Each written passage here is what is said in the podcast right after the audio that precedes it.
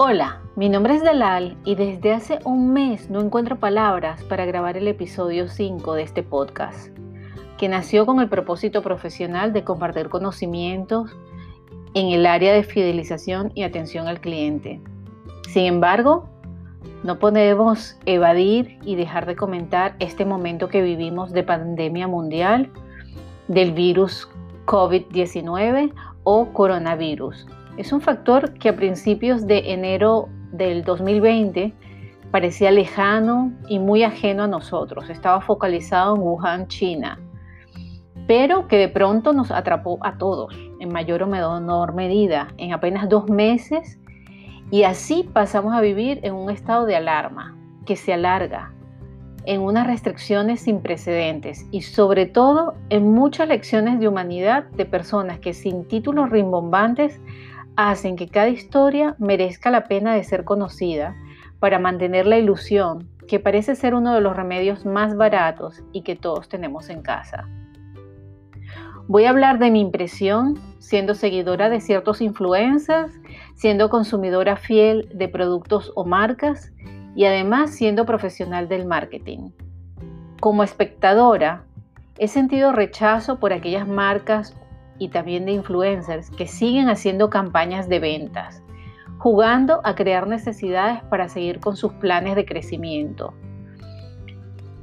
que no tienen ningún tipo de empatía, no han reconocido un momento de máximo dolor, de ver familiares y amigos que mueren y pierden sus trabajos y además somos golpeados por una realidad extraordinaria y avasallante. También He sentido rechazo de aquellos que ofrecen cursos y soluciones milagrosas post-coronavirus. ¿Alguien de verdad sabe cómo va a acabar esto? ¿O cuándo? ¿Y qué herramientas vamos a necesitar? Yo creo que no. Que lo que nos dicen las autoridades es vivir día a día. Esta situación es única y sin precedentes. Afortunadamente también he sentido la emoción y me han ganado ciertas marcas o empresarios que han hecho propuestas para solucionar realidades e imprevistos, que han sido capaces de reaccionar con serenidad y las valoraciones de ganancias las reflejan en vidas humanas, en lucha contra el virus y sus consecuencias.